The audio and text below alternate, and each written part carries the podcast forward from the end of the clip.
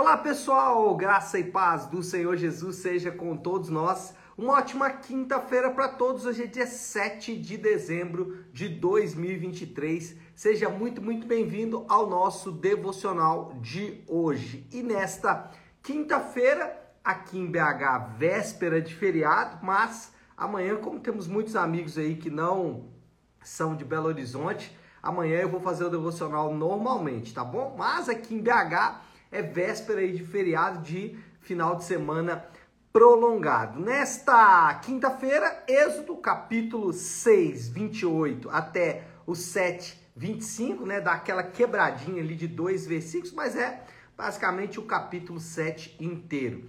Com o tema como Yahvé ordenou. É uma expressão que eu resgatei aqui do próprio texto, que se repete três vezes. O Senhor é, o texto bíblico narrando, né, por exemplo, que versículo 10, Moisés e Arão dirigiram-se ao faraó e fizeram como o Senhor, como Yahvé tinha ordenado. Então, esse vai ser o tema aí do nosso devocional de hoje. E eu quero ler o texto aqui base, que é Êxodo capítulo 7, versículo 3 a 5. Na verdade, esse versículo se repete, né, esse conjunto de versículos se repete praticamente até agora. A gente viu ele praticamente em todos os capítulos aí da narrativa do Êxodo, e que diz assim: Eu, porém, faz, farei o coração do faraó resistir. Embora multiplique os meus sinais e prodígios no Egito, ele não os ouvirá. Então, porei a minha mão sobre o Egito e com poderosos atos de justiça, desculpa, poderosos atos de juízo, tirarei do Egito as minhas tropas, o meu povo, os israelitas. Assim, os egípcios saberão que eu sou o Senhor quando eu estender a minha mão contra o Egito e tirar de lá os israelitas. Então, o que a gente tem aqui é um retorno ao curso inicial da história, porque a gente vai se lembrar que no capítulo 6 o autor para ali faz um grande parêntese para falar sobre a genealogia de Moisés e Arão e aqui ele retoma aquele ritmo inicial, que é o ritmo de tentar convencer o faraó a permitir que o povo de Israel vá adorar lá no Egito, vá é, sacrificar o Senhor. No Egito não, no deserto, né, gente? Vá sacrificar o Senhor no, é, no deserto. Aqui a ação vai começar, né? E aí, usando aqui uma desculpa para poder mostrar que as coisas vão começar a acontecer agora. Ainda que são coisas muito tristes, mas elas vão começar a acontecer no momento em que as pragas e a retirada definitiva de Israel de dentro do Egito então vai começar a acontecer. É, o que nós temos aqui, fazendo um panorama geral do capítulo? A dupla Moisés e Arão são enviados com a autoridade de Deus, repetiu também mais uma vez essa ordem, versículo 1, o Senhor lhe respondeu: Dou a você minha autoridade perante o Faraó, e seu irmão Arão será o seu porta-voz. É, o, as ordens, elas continuam as mesmas, é aquela que a gente acabou de ler agora há pouco. Eu porei no coração de Faraó, aliás, eu farei o coração de Faraó resistir, vou mandar os sinais, ele não ouvirá, e então eu vou tirar o meu povo do Egito com braço forte, para que eles saibam que eu sou o Senhor. Então as ordens são as mesmas dadas an anteriormente. Antes das pragas, é, em, em, porém, é, antes das pragas, porém, Deus ainda vai dar uma última oportunidade de arrependimento para o faraó. As pragas, elas são realmente muito graves, né? elas vão comprometer a, o, o Egito, tanto que o Egito, pessoal, nunca mais se tornou a grande nação que, que era nesse período. Né? O período aí das pirâmides, o período das grandes construções e tudo mais. Você vê que passaram-se aí milhares e milhares de anos e o Egito não conseguiu se recuperar exatamente porque essas pragas elas realmente trouxeram uma um abalo nas estruturas da nação, a nação que naquele momento era a principal nação do mundo. Então vamos lá, qual é a oportunidade que Deus oferece? tá aqui do versículo 8 ao 13, é quando a vara de Moisés, o seu cajado, se transforma então em uma serpente. Ali Deus está dando para Faraó oportunidade para ele se arrepender. Como eu disse, Moisés e Arão transformam então a vara em serpente e os feiticeiros do Egito fazem a mesma coisa, o mesmíssimo sinal, assim como Moisés e Arão, eles transformam seus cajados, as suas varas em serpente. A diferença aqui, é um ponto importante, lá no finalzinho do, do relato, mostra que a vara de Arão e a vara de Moisés, ela engole a vara deles. Está ali no versículo 12. Cada um deles jogou ao chão uma vara e essas se transformaram em serpentes, mas a vara de Arão engoliu as varas deles. É, o coração de Faraó permanece duro e então Deus envia a primeira praga. Ou seja, mesmo depois desse sinal aqui importante, o coração de Faraó continua endurecido e aí Deus não tem outra alternativa a não ser mandar a primeira praga, que é exatamente a transformação das águas do rio Nilo em sangue. E o relato está do versículo 14 até o versículo 25. Aqui só um comentário que eu quero fazer sobre essas pragas. Esses, esses dias, não, já há algum tempo, estava vendo ali, né, o History Channel, não sei se alguém tem aí o costume de assistir esse canal, algum tempo que eu não assisto também, e eles estavam explicando as pragas do Egito. E a explicação aqui da praga, da primeira praga, né, a transformação das águas do Nilo em sangue, é que barro vermelho se deslocou. Olha só, barro vermelho se deslocou depois de uma grande tempestade. E não é que as águas do Nilo eram, eram transformadas em sangue, elas só estavam barrentas por causa de algum tipo de chuva, né?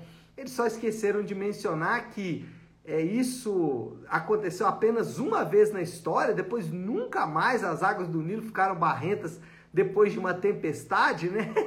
Não me parece que foi isso que aconteceu. As tentativas aí de explicar, né? Tem uma, um ramo do estudo da teologia, que é o método crítico, né? Ou teologia liberal, eles tentam desfazer a veracidade dos milagres e dos sinais. Então a tentativa aqui é dizer o seguinte: não, não eram, o, o Nilo não se transformou em sangue, o que aconteceu ali foi águas barrentas. Não é isso que o texto narra. O texto fala que as águas se transformaram literalmente em sangue. Mas, por incrível que pareça, os magos e os feiticeiros, os sábios do Egito, imitaram o sinal e Faraó endureceu o seu coração. Versículo 22 mostra isso, mas os magos do Egito fizeram a mesma coisa por meio de suas ciências ocultas, por meio de ocultismo. O coração do faraó se endureceu e ele não deu ouvidos a Moisés e Arão, como o Senhor tinha dito. É, então esse aqui é um panorama geral desse capítulo 7 aí de Êxodo. É, e a gente pode pensar aqui em alguns motivos pelos quais esses sinais ou essa ação de Deus acontece no Egito. O capítulo 7, versículo 3 a 5 vai nos dar os motivos pelos quais toda a ação de Yahvé aconteceu no Egito. Já lemos o texto, eu vou repassar nele aqui versículo a versículo. Primeiro, o faraó endurecido vai rejeitar a mensagem de Deus. 7,3 diz: Eu, porém, farei o coração de Faraó resistir e embora multiplique meus sinais e maravilhas no Egito. Então, ah, o motivo primeiro de Deus aqui é o endurecimento do coração de Faraó. Aí você pode se, é, se perguntar, mas espera aí, o texto diz que o próprio Deus vai endurecer o coração de Faraó. É verdade. A questão aqui é a gente lembrar que o coração de Faraó não era um coração amolecido e a ideia aqui de Deus é usar o coração duro de Faraó para cumprir os seus propósitos, para cumprir os seus desígnios. Os desígnios de Deus, já falamos, é duplo, é a salvação e ao mesmo tempo a condenação e é o que a gente vai, é o, é que a gente vê nesse capítulo. Deus, então, endurecendo o coração duro de Faraó para cumprir os seus propósitos. E nesse texto, a gente vai ter, falamos ontem um pouco sobre isso, a gente vai ter aqui ah, essa grande, esse grande paradoxo que a Bíblia nos apresenta, que é a responsabilidade humana e a soberania divina. Essas duas verdades, elas caminham juntas, ainda que paralelas umas às outras, né? Elas não se encontram de alguma forma, a gente não consegue casar essas duas verdades, mas o texto bíblico aqui, ele é muito claro para mostrar que Faraó, ele era duro, Faraó, ele rejeitava o Senhor, ele rejeitou a mensagem de Deus, ele rejeitou os clamores de Deus para o seu arrependimento, e essa é a sua responsabilidade.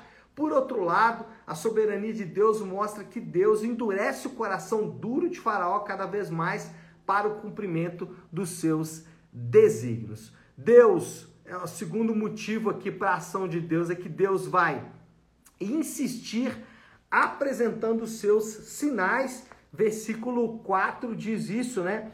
Ele não os ouvirá, então porei a minha mão sobre o Egito e com atos poderosos de juízo tirarei do Egito os meus exércitos, o meu povo, os israelitas. Então Deus vai insistir, vai insistir apresentando sinais tanto para o faraó como para o Egito, como para os israelitas. E aqui a gente já viu dois sinais. Primeiro, a transformação é, da vara em serpente. Segundo, a transformação das águas do Nilo em sangue. Aqui são apenas dois dos vários sinais que Deus vai dar. É, esses sinais eles servem para mostrar a evidência da autoridade divina, para mostrar que estamos diante do ser divino. Jesus ele fez isso muitas vezes durante o seu ministério, multiplicando pães e peixes, curando todo tipo de enfermidades,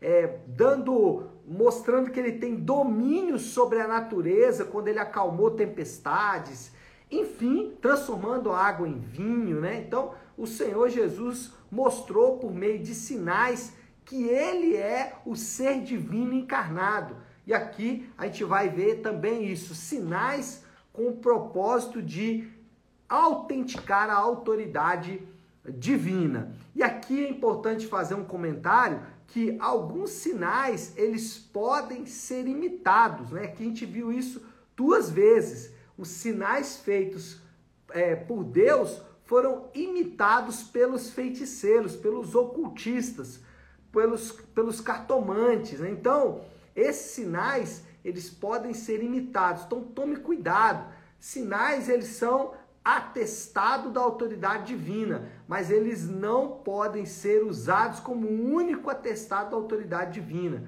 A gente já ouviu histórias aí, né, de pessoas que foram curadas usando ciências ocultas. A gente já viu histórias aí de pessoas que mesmo em ambientes que são contrários à fé cristã, declaradamente contrários à fé cristã, essas pessoas viram ali sinais miraculosos, sinais até é, impressionantes. E por causa disso, essas pessoas acabam dando ouvidos pelo é, ouvidos aqueles é, falsos profetas ali, feiticeiros, ocultistas. Então tome cuidado, sinais são importantes, mas eles não devem ser é, é, observados, eu não sei se seria essa palavra, não devem ser obedecidos cegamente. O que eu quero dizer é que nem sempre os sinais são sinais definitivos da presença de Deus. Por quê? Porque o sinal definitivo de Deus é o sinal da cruz.